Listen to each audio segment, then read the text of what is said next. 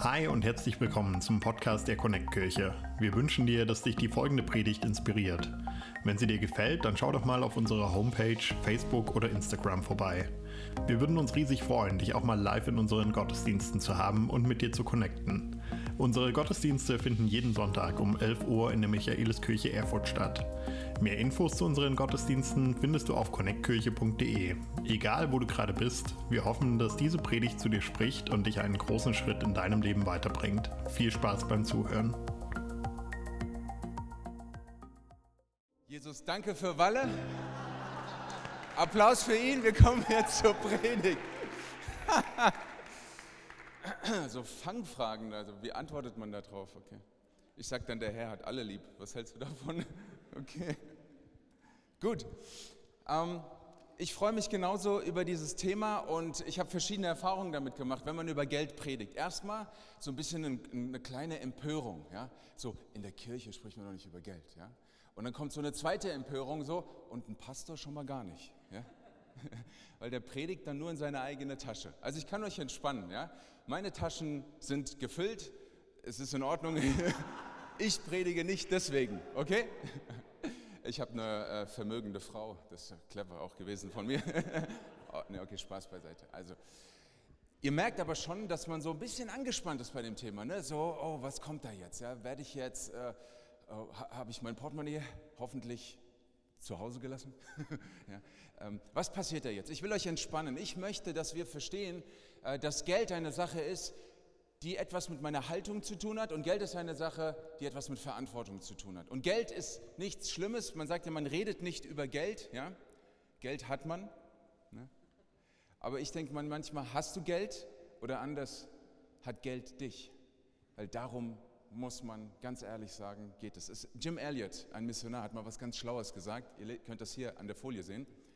Ähm, ein Applaus übrigens für meinen Folienjockey heute, der Disc-Jockey, der ist richtig gut drauf. Ah, danke, danke. Du kannst mir das Zitat bringen. Jim Elliot hat gesagt, nee, das hat er nicht gesagt. Nicht von dieser Welt ist der Titel der Serie. Ja, und das nächste bitte. Er hat gesagt, wenn du etwas besitzt, das du nicht weggeben kannst, dann besitzt du es nicht, sondern es besitzt dich. Es geht um die Haltung. Es geht darum, was macht Geld mit mir? Und ich habe euch heute Morgen etwas mitgebracht, ähm, das hat mich selber begeistert. Ich habe hier einen kleinen Plastikbeutel, der ist zugeschweißt mit Papierfetzen drin. Und diesen Plastikbeutel, den habe ich bekommen auf der Frankfurter Buchmesse. Und da gab es einen Stand von der Bundesbank und die haben solche Beutelchen verschenkt. Und da habe ich gesagt, also, geschenkt nehme ich ja gerne. Dann sage ich, geh mal her, was ist das? Und dann habe ich so reingeguckt, lauter kleine bunte Papierfetzen. Und beim genauen Hingucken habe ich gesagt, ah, das ist ja Geld. Und dann habe ich den Mann von der Bundesbank gefragt, gesagt, ist das Geld? Sagt er, ja, das ist Geld. Sag ich, wie Geld? Echtes Geld? Sagt er, ja, ist echtes Geld. Sag ich, warum habt ihr das kaputt gemacht? Lauter Papierschnitzel in diesem Beutelchen drin. Und ich habe ihn gefragt, wie viel ist das? Und er sagt, das sind mehrere hundert Euro hier drin. Und ich dachte, wow, wie dumm seid ihr? Und dann gucke ich mir das an ein Beutel voller Geld, mehrere hundert Euro in einem Plastikbeutel und dann aber plötzlich äh, kommt, kommt so eine, wie soll ich das sagen, so eine Erkenntnis über mich, so wie als würde mich gerade jemand wachrütteln und sagt, Moment, das sind Papierschnipsel, Papierschnipsel, bedruckte Papierschnipsel. Und ich dachte, kann das sein?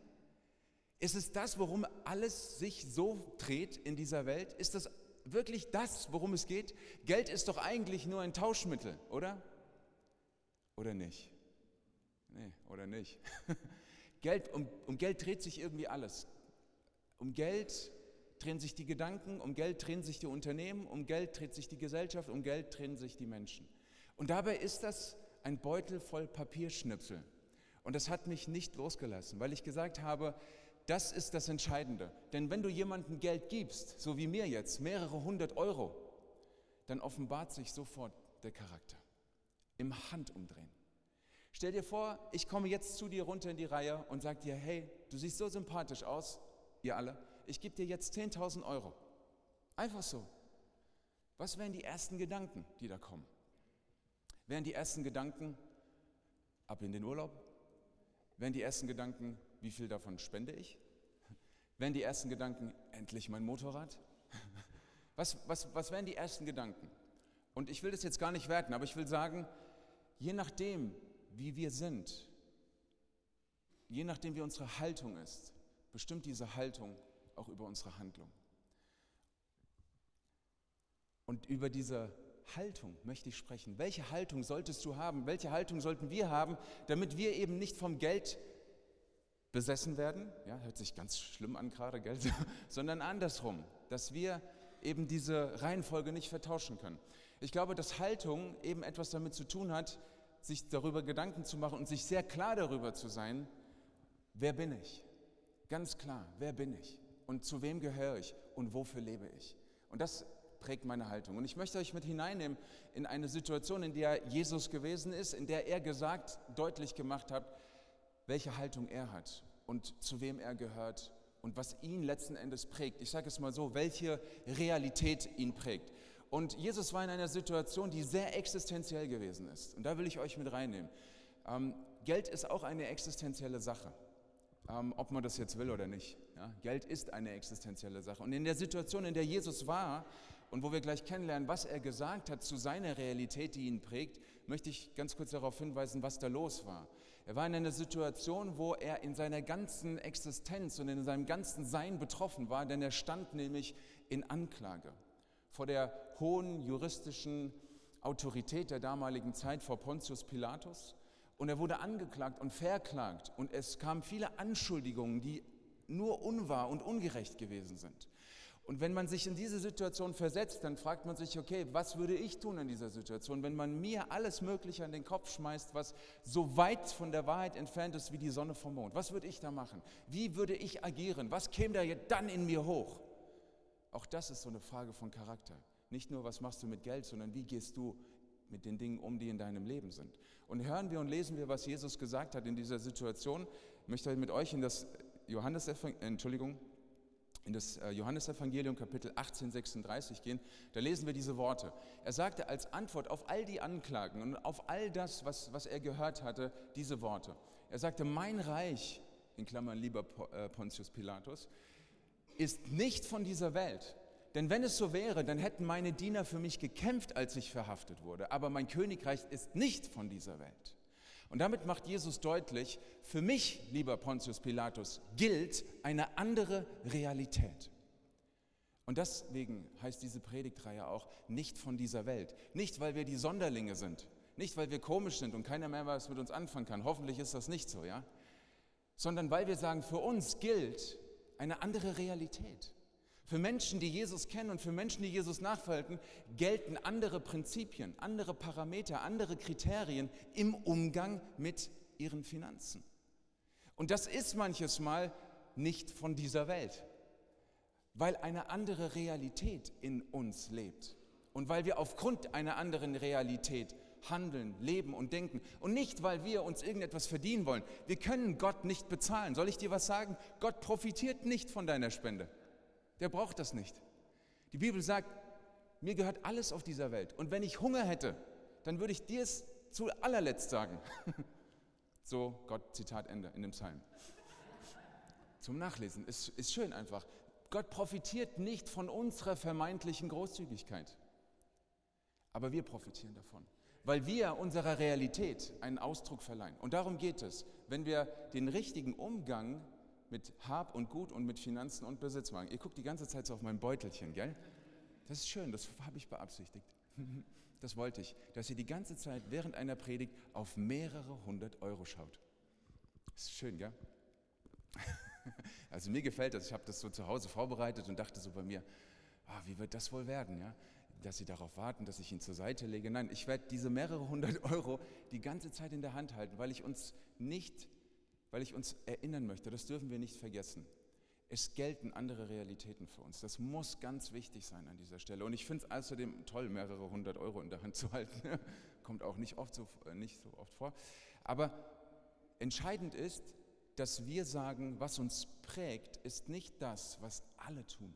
Nicht das, was man meint tun zu müssen. Und deswegen, wie sieht diese Realität aus? Wir hören Jesus weiter und wir lesen natürlich Matthäus Kapitel 6, die Verse 24 bis 34. Warum sage ich natürlich? weil das erwartungsgemäß ist an der Stelle. Ne? Achtung, jetzt kommt Mammon. Aber keine Sorge, ja, wir werden damit und mit ihm schon umgehen können. Lass uns mal lesen. Niemand kann zwei Herren dienen, heißt es hier. Denn immer wird er den einen hassen und den anderen lieben oder dem einen treu ergeben sein und den anderen verabscheuen. Ihr könnt nicht gleichzeitig Gott und dem Geld dienen. Betonung durch den Leser. Darum sage ich euch, sorgt euch nicht um euer tägliches Leben, darum, ob ihr genug zu essen, zu trinken oder anzuziehen habt. Besteht das Leben nicht mehr als nur aus Essen und Kleidung? Schaut euch die Vögel an. Sie müssen weder säen noch ernten noch Vorräte ansammeln, denn euer himmlischer Vater sorgt für sie. Und ihr seid ihm doch viel wichtiger als sie. Können all eure Sorgen euer Leben auch nur um einen einzigen Augenblick verlängern? Nein. Und warum sorgt ihr euch um eure Kleider? Schaut die Lilien an, wie sie wachsen. Sie arbeiten nicht, sie nähen sich keine Kleider. Und trotzdem war selbst König Salomo in seiner ganzen Pracht nicht so herrlich gekleidet wie sie. Wenn sich Gott so wunderbar um die Blumen kümmert, die heute aufblühen und morgen schon wieder verwelkt sind, wie viel mehr kümmert er sich dann um euch? Euer Glaube ist so klein. Weiter. Hört auf, euch Sorgen zu machen um euer Essen oder Trinken oder um eure Kleidung? Warum wollt ihr leben wie Menschen, die Gott nicht kennen und sich um diese, um diese Dinge so wichtig nehmen? Euer himmlischer Vater kennt eure Bedürfnisse. Macht das Reich Gottes zu eurem wichtigsten Anliegen. Lebt in der Gerechtigkeit und er wird euch all das geben, was ihr braucht. Und deshalb sorgt euch nicht um das Morgen, denn jeder Tag bringt seine eigenen Belastungen. Die Sorgen von heute sind für heute genug. Soweit das Wort Gottes. Was wir hier ausführlich von Jesus beschrieben bekommen, ist diese eine Realität, um die es geht. Diese eine Realität, die sagt, nicht von dieser Welt. Ende. Und ich habe, um das einprägsam zu machen, euch drei Dinge mitgebracht, die wir aus dieser Realität nehmen und die wir auch verinnerlichen dürfen. Drei Grundsätze habe ich das genannt, die nicht von dieser Welt sind. Der erste Grundsatz ist, du musst radikal werden, um nicht ein Sklave von Mammon zu sein. Der zweite Grundsatz ist, Sorgen rauben dir die Kraft zum Leben. Und der dritte Grundsatz ist, dein wichtigstes Anliegen, Doppelpunkt, Jesus und sein Reich. Amen? Gut, fertig, ab nach Hause. Zu eins, sagt man ja jetzt, ja. Du musst radikal werden, um nicht ein Sklave von Mammon zu sein. Ich finde, man kann es nicht krasser auf den Punkt bringen, wie Jesus das macht, als dass er sagt, Liebe oder Hass. Es gibt doch nichts, was so weit auseinander ist und so unterschiedlicher sein könnte wie Liebe und Hass, oder? Muss man da noch mehr sagen? Das ist äh, eine Ja-Nein-Frage. Seid ihr da? Ich muss das mal zwischendurch fragen. Seid ihr eingefroren? Mir ist auch kalt. So ist das. Ich habe letztens in, unserer, in unserem Lokalblättchen gesehen, eine ganz fürchterliche Zeile, da stand drüber, in den Kirchen wird es kälter. So, und dann dachte ich, huh, was ist denn da los? Und dann habe ich gelesen wegen den Heizkosten. Da dachte ich, okay, zum Glück. Ich sage, okay, vielleicht ist das Gebäude kalt, aber die Menschen, die die Kirche ausmachen, die sind on fire, oder?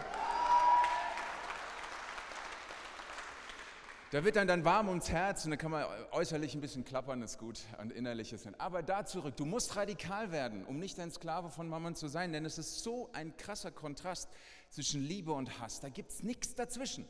Es gibt keine, und hört bitte gut zu, es gibt keine Gleichzeitigkeit bei Mammon und Gott.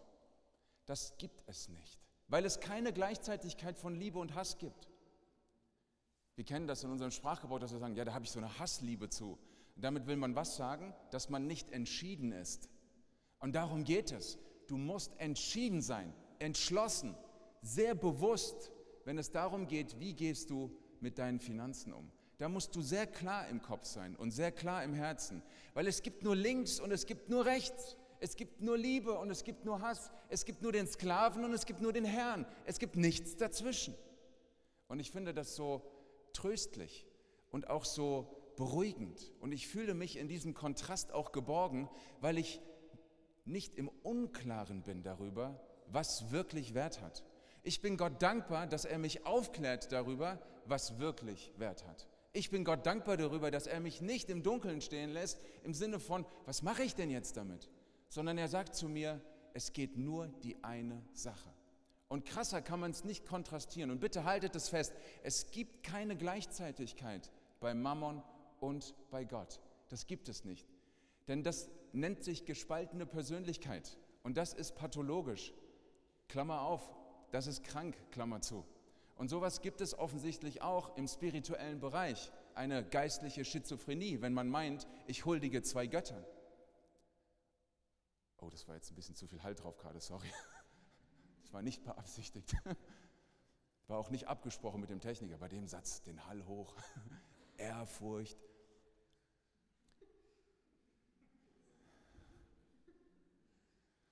Aber was wichtig ist, ist, dass wir in dieser krassen, radikalen Aussage von Gott erkennen dürfen, dass es ihm und uns geht. Er möchte nicht, dass wir Sklaven von etwas sind, was vergänglich ist. Er möchte, dass wir Diener sind von dem unvergänglichen Gott. Er will, dass wir leben. Und deswegen sagt er, hey, sei radikal. Und Liebe ist immer radikal. Und wenn du über radikale Worte in der Kirche hörst, dann darf man ja irgendwie, das ist nicht mehr so im Mainstream und so. Und ich sage euch ganz ehrlich, die Radikalität in Bezug auf die Liebe, die kann man nicht laut genug verkünden. Und wir können sie nicht laut genug leben auch, oder? Dass wir sagen, wir sind radikal in dem Bereich, weil wir wissen, Gott schützt uns auch davor, dass wir uns versklaven lassen von etwas, was nicht gesund ist. Und manchmal muss man einfach auf die Finger gehauen bekommen, weil man weiß, es ist nicht gut, lass das. Und an dieser Stelle bin ich auf etwas für mich sehr Eroberndes gestoßen. Ich, möchte, ich, ich bin so ein visueller Typ, ich bin so ein, so ein äh, kreativer, künstlicher, äh, nicht künstlicher, künstlerischer Typ, so, sorry, ich habe so viel im Kopf, meine Zunge kommt da nicht mit. Ähm, und ich, ich mag auch so Bilder, ich, das, für mich ist das äh, total schön. Und ich bin mal auf eine Künstlerin gestoßen, deren äh, Namen möchte ich auch nennen, um entsprechend die Credits zu geben hier auch an der Stelle. Ihr Name ist Tanja Bürgelin Aslan und sie kommt aus dem Südbadischen. Also von hier gedacht, ganz weit unten. Ganz weit unten links. Also richtig, richtig weit unten. Und sie ist eine Künstlerin und ich äh, habe sie kennengelernt mal und habe sie kennengelernt, als sie eines ihrer Kunstwerke ausgestellt hat. Und dann hat sie mir folgendes Kunstwerk auch noch gezeigt. Das habe ich euch mitgebracht. Ihr seht hier nochmal die andere Folie. Ihr seht hier eine engelsgleiche Skulptur. Diese engelsgleiche Skulptur ist 40 Zentimeter hoch, hat die Arme ausgebreitet, rechts und links. Das sieht aus wie Flügel mit einem Heiligenschein oben drüber. Und diese engelsgleiche Figur besteht aus lauter 50 Euro-Cent Münzen. 40 Zentimeter hoch, 40 Zentimeter breit, so, die Mathematiker unter euch können mal ein bisschen nebenbei rechnen, wie viel Euro da wohl draufstehen. Aber das ist nicht das Entscheidende. Das Entscheidende ist, jetzt haben wir mal so, noch mal kurz so eine Detailansicht, die zeige ich euch noch mal, dass ihr das so seht, so lauter kleine Münzen, seht ihr das so aufeinander geschichtet. Hat mich sehr beeindruckt, dieser Gedanke. Nochmal zu dem großen Bild zurück. Da steht also dieses engelsgleiche, diese engelsgleiche Skulptur ähm, und dann steht sie auf einem Podest. Das heißt, so die ist so ungefähr zwei Meter vom Boden nach oben. Und diese Skulptur nennt sie Mammon. Das fand ich cool. Eine engelsgleiche Figur aus Geld namens Mammon. Und da habe ich so bei mir gedacht, wow, also das hat gesprochen zu mir. Ja? Da ist irgendwie was Engelsgleiches. Ja? Aber es ist Mammon. Könnte es sein, dass Geld manchmal trügerisch ist? Das war die Botschaft, die hier angekommen ist. Aber das wird noch besser. Denn vor dieser Installation, und das war für mich der Clou, warum ich jetzt auch sage, wir müssen radikal sein, warum Jesus gesagt hat, du kannst nicht Gott und du kannst nicht Mammon dienen. Sie hat diese Figur ausgestellt und in dem Ausstellungsraum hat sie vor dieses Podest, und das ist so genial, hat sie eine Kniebank gestellt. Eine Kniebank, genau, das war krass. Und das ganze Bild sah einfach krass aus. Du siehst diese Skulptur engelsgleich aus Geld mit einer Kniebank davor. Da denkst du dir, oh, was ist das? Die Heilige kenne ich noch gar nicht. Gehst näher ran, guckst dir an und denkst, oh, das ist ja Geld. Oh, das ist eine Kniebank. Nee. Und jeder, der rangekommen ist und die Künstlerin stand da, so hat sie es mir berichtet, hat sie gefragt, gefällt Ihnen das? Sagte, ja, das ist total interessant. Und da sagte die Künstlerin zu jedem der Besucher, dann knien Sie sich doch mal hin. Die haben genauso geguckt wie ihr. Die haben gesagt, und dann war sofort eine Empörung da. Ich knie doch nicht vor Geld. Das war immer die gleiche Antwort. ich kniee doch nicht vor Geld. Und sie fragte nur, wirklich nicht?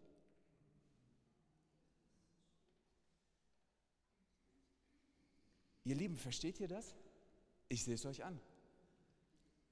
Wie sagt man so schön an der Stelle, wie passend? Der Groschen ist gefallen. äh, der Cent ist gefallen, sorry, Groschen. Merkt ihr wieder meine Generation. Aber ist das nicht ein hartes Bild? Wie krass das ist? Da gibt es kein Rechts und Links. Die Einladung, dann knie doch vor deinem Geld. Und niemand macht das. Und die Frage ist, wirklich nicht? Wir knien vielleicht nicht äußerlich, aber vielleicht knien wir innerlich. Und deswegen sagt Jesus, es geht ums Herz. Nach außen magst du vielleicht nicht auf dieser Kniebank knien. Nach außen magst du vielleicht immer die richtigen Sätze sagen. Nach außen magst du dann vielleicht immer noch den Schein dabei haben und ganz schön in das Klingelbeutelein ja, es klingeln lassen. Nach außen magst du vielleicht wissen, aber nach innen kniest du vor dem falschen Gott. Fragezeichen. Nach innen kniest du vor dem falschen Gott. Was für ein krasses Bild.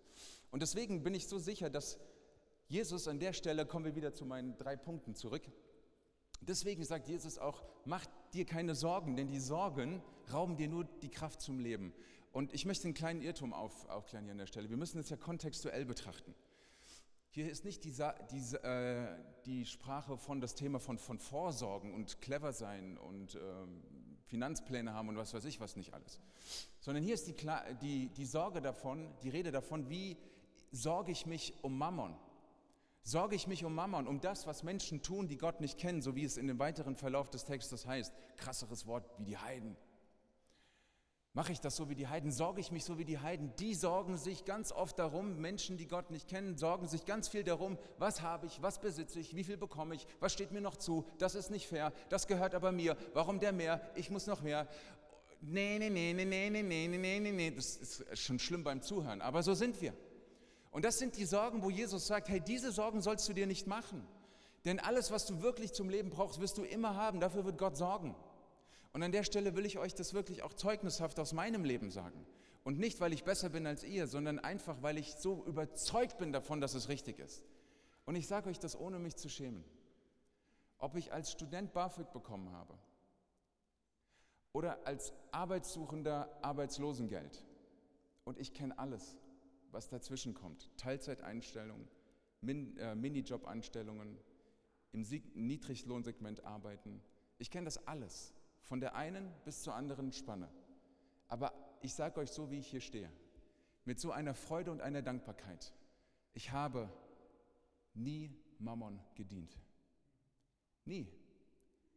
Und dann sagt er, jetzt komm schon, hör auf, ey, du hast einen Bausparvertrag für deine Kinder gemacht und hast ein äh, Referenzkonto, wo du Rücklagen. Sag ich, richtig, mache ich ja, ich habe ja Verantwortung. Ich habe Verantwortung für meine Kinder, ich habe Verantwortung für mein Leben, ich habe Verantwortung für meine Familie, ich habe Verantwortung für eine Gesellschaft. Und der Verantwortung komme ich nach. Aber wisst ihr, was ich nicht mache? Ich kniee nicht vom Mammon, sondern ich diene mit dem, was ich habe. Und nochmal, für mich zählt die Ausrede nicht, oh, ich bekomme gerade nur BAföG. Für mich zählt die Aufrede nicht, oh, ich habe gerade nur soziale Leistung. Für mich zählt das alles nicht. Denn du kannst Gott ehren mit allem, was du hast. Und du kannst Gott ehren immer von ganzem Herzen, einfach weil du sagst, ich bin nicht von dieser Welt. Einfach weil du sagst, eine, für mich gilt eine andere Realität. Für mich gilt sie einfach. Und deswegen ist dieser zweite Punkt so wichtig. Die Sorgen rauben dir nur die Kraft zum Leben. Und das ist das. Und hört gut zu an der Stelle bitte. Mammon ist ein Gott. Und ein Gott will Anbetung. Ein Gott will Hingabe. Ein Gott will ein Commitment. Ein Gott will dich. Aber es ist ein falscher Gott. Und deswegen sagt er, sorg dich nicht, denn das raubt dir nur die Kraft. Und es ist eine Wahrheit. Mammon bringt dich aus. Gnadenlos. Du musst arbeiten, du musst funktionieren. Und er will, dass du noch mehr und noch mehr und noch mehr. Und dein ganzes Leben sich nur darum dreht, wie kann ich wann, wo, was, wie viel verdienen. Und dich unfair behandelt fühlst, wenn es nicht so ist und dann dich vergleichst mit anderen. Und dieser Vergleich mit anderen, das ist so Mammons stärkste Waffe.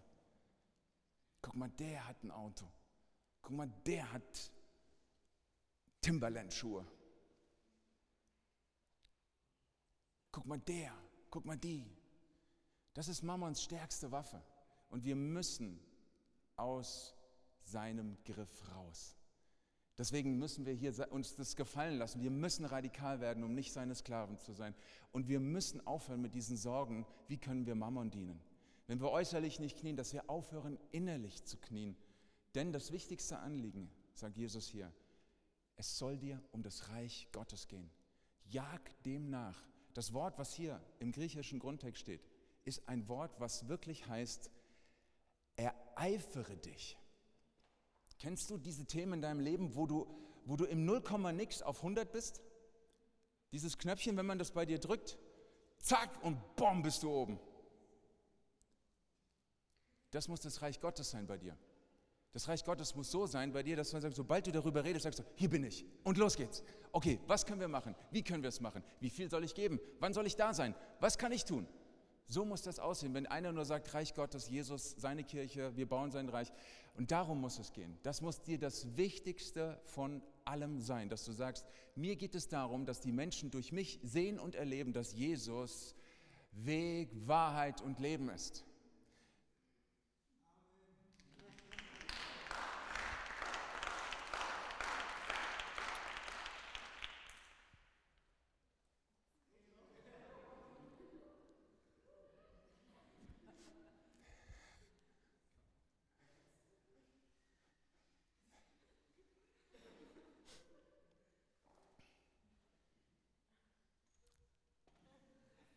Jetzt merkt ihr mal, wie das ist, wenn man was sagt und keiner sagt was. ich weiß, dass ihr Jesus liebt, das ist okay. Ihr müsst nicht alle so durchgeknallt sein wie ich und andere. Aber ich will das mit ganz viel Liebe an dieser Stelle sagen, weil ich das auch als einen Schmerz empfinde. Ich möchte nicht, dass einer von euch die Fesseln von Mammon trägt. Deswegen bin ich so klar mit euch heute Morgen. Ich möchte nicht, dass einer von euch im Kerker von Mammon sitzt und dort kaputt geht und sich kaputt machen lässt und sich sorgt und dabei draußen sein könnte, im Reich des Lebens, frei davon. Und deswegen haltet mich aus, wenn ich sage, sei radikal. Halt es aus, wenn ich sage, du bist nicht von der Welt. Halt es aus, wenn ich sage, du hast genug umzugeben. Halt es aus, wenn ich das sage. Weil ich möchte nicht, dass du im Kerker von Mammon sitzt. Was machen wir mit Mammon? Und darüber bin ich auch sehr glücklich. Es gibt eine weitere Aussage, wo Jesus ein Gleichnis macht. Lass uns lesen im Lukas Kapitel 16, die Verse 9 bis 15. Und Lukas, der Schreiber des Evangeliums, hat sich auch von Matthäus und Markus den ein oder anderen Gedanken genommen. Das nennt man in der Theologie die synoptischen Evangelien. Habt ihr mal gehört? Bringt euch nicht in den Himmel, aber ihr wisst, gibt's, okay? Das heißt, sie haben voneinander Dinge auch ähm, gesehen und mit übernommen und in ihr Anliegen mit reingeschrieben. Und jetzt werdet ihr etwas wiedererkennen. Jesus spricht ein Gleichnis von einem Angestellten, der aufgrund einer bestimmten Situation mit den Finanzen seines Unternehmens oder des Unternehmens, wo er gearbeitet hat, umgegangen ist. Ganz cleverer Typ. Und dann sagt Jesus über diesen, aufgrund dieses Ereignisses Folgendes. Er sagt, nicht blättern, klicken. Danke. Nein, den Bibeltext wollte ich. Nochmal zurück. Hey, du nimmst dir gerade die Pointe. Da gibt es keinen Bibeltext. Da gibt es keinen Bild, dann lese ich ihn noch vor. Okay. Zum Glück haben ja alle die Bibel dabei. Nochmal so kleiner Sidekick. Okay. Ich sage euch, nutzt euren weltlichen Besitz zum Wohl anderer und macht euch damit Freunde. Auf diese Weise sammelt ihr mit eurer Großzügigkeit euch Lohn im Himmel an. Denn wer in kleinen Dingen treu ist, der wird auch in großen Dingen treu sein. Und wer schon aber in geringen Angelegenheiten betrügt, der wird auch in großer Verantwortung nicht ehrlich sein. Wenn ihr bei dem weltlichen Besitz Papierschnipsel, ja? wenn ihr bei dem weltlichen Besitz nicht vertrauenswürdig seid, wer wird euch die wahren Reichtümer des Himmels verwalten lassen? Und wenn ihr mit dem Geld anderer Leute nicht treu seid, warum sollte man euch eigenes Geld anvertrauen? Niemand kann zwei Herren dienen, denn man wird den einen hassen und den anderen lieben. Oder dem einen gehorchen und dem anderen verachten. Ihr könnt nicht Gott und dem Geld zugleich dienen. Das, Lukas nimmt das Ganze nochmal auf und er sagt, kurzum in einem Wort sage ich das. Jetzt kannst du diesen Satz bringen. Du bist zu hören bestimmt. Das ist das, was, was uns Jesus sagt. Du bist zu hören bestimmt. Deshalb nutze Mammon und lass dich nicht von ihm benutzen. Das ist keine Rhetorik, das ist eine Realität. Und du lebst in einer anderen Realität, nicht von dieser Welt. Du hast es gesehen bei Jesus, der in der Anklage existenziell stand und gesagt hat, ich bin nicht von dieser Welt. Und so geht es auch in den Themen deines existenziellen Seins, wenn es um Hab und Gut geht. Lass dich von Mammon nicht versklaven, sondern dreh den Spieß um, indem du ihn nutzt. Das, was wir gerade gelesen haben, heißt, du bist zu höherem bestimmt, raus aus dem Kerker.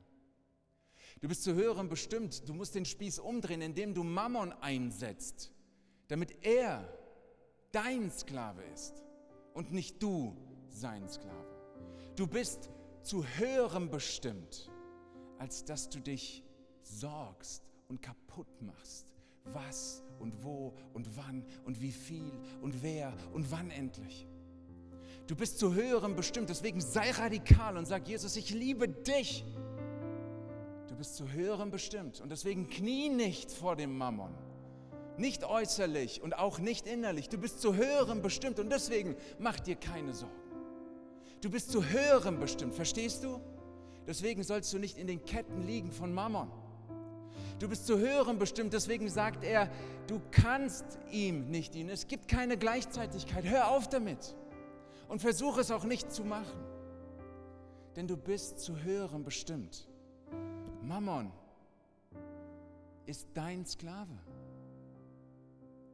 Mammon nutzt dir nur, wenn du ihn benutzt. Du musst Mammon, und ich habe die ganze Zeit ganz voller Überzeugung diesen Beutel in meine Hand gehalten, aber jetzt lasse ich ihn fallen.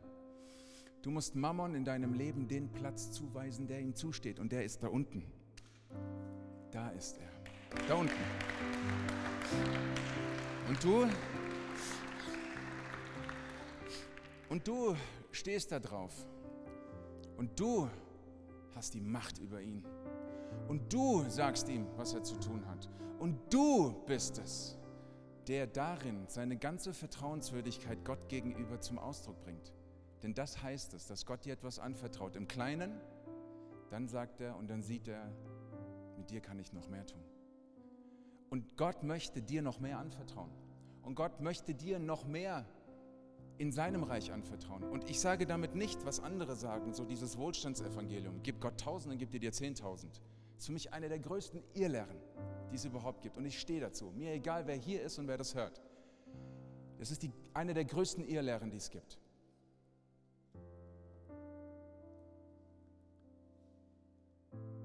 Mammon gehört unter deine Füße. Und Gott will, dass du vertrauenswürdig bist, damit er dir noch mehr anvertrauen kann. Denn die Wahrheit ist die, nicht aus tausend werden zehntausend, sondern Gott sagt, es gibt Wichtigeres. Es gibt Wichtigeres, als dass du wohlhabend bist. Es gibt Wichtigeres, denn es gibt wichtigere Menschen um dich herum. Und deshalb muss Mammon da unten sein. Seht ihr ihn hier? Und ich bin so froh, dass diese Papierscheine zerschreddert wurden. Ich bin so froh. Und deswegen nehme ich sie auch wieder mit und sie hängen in meinem Büro tatsächlich. An der Wand habe ich sie aufgeklebt und ich gehe immer mit Verachtung daran vorbei. Nein, es erinnert mich. Es erinnert mich, dass Gott zu mir sagt, Moor, sei radikal. Du bist nicht von dieser Welt. Sei radikal, denn du bist zu höherem bestimmt. Mammon gehört da unten hin. Ich werde ihn hier liegen lassen. Ich gebe ihm noch einen Tritt. So, damit er dann noch weiter unten ist, hier oben auf der Bühne gar nichts verloren hat. Genau, Walle, stell deinen Fuß da drauf. Spuck ruhig drauf, wenn du willst, ist okay. Und diese ganze Predigt fasse ich jetzt in diesem einen Satz zusammen. Den dürft ihr jetzt lesen. Ist das nicht schön? Money is what you make it. A master or a servant.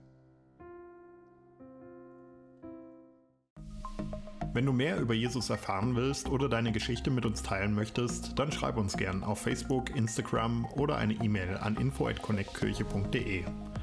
Du bist begeistert von der Connect-Kirche und möchtest unsere Arbeit unterstützen? Dann findest du auf unserer Homepage weitere Details, wie du das tun kannst. Falls du nicht aus Erfurt und Umgebung kommst, aber dennoch aktiv verfolgst, was wir als Kirche tun, möchten wir dir zuallererst Danke sagen, dass du auf diese Art Teil von dem bist, was hier in Thüringen geschieht. Gleichzeitig wollen wir aber sicherstellen, dass du vor Ort eine Kirchenfamilie hast. Wir sind der festen Überzeugung, dass es keinen Ersatz dafür gibt, eine Kirche vor Ort zu haben, in der du connected bist und Beziehungen pflegen kannst, die dich im Glauben voranbringen. Falls du keine Kirche vor Ort haben solltest, ermutigen wir dich dazu, dir eine zu suchen. Wenn du Hilfe dabei brauchst, melde dich gern unter info@connectkirche.de. Danke fürs Zuhören und bis bald.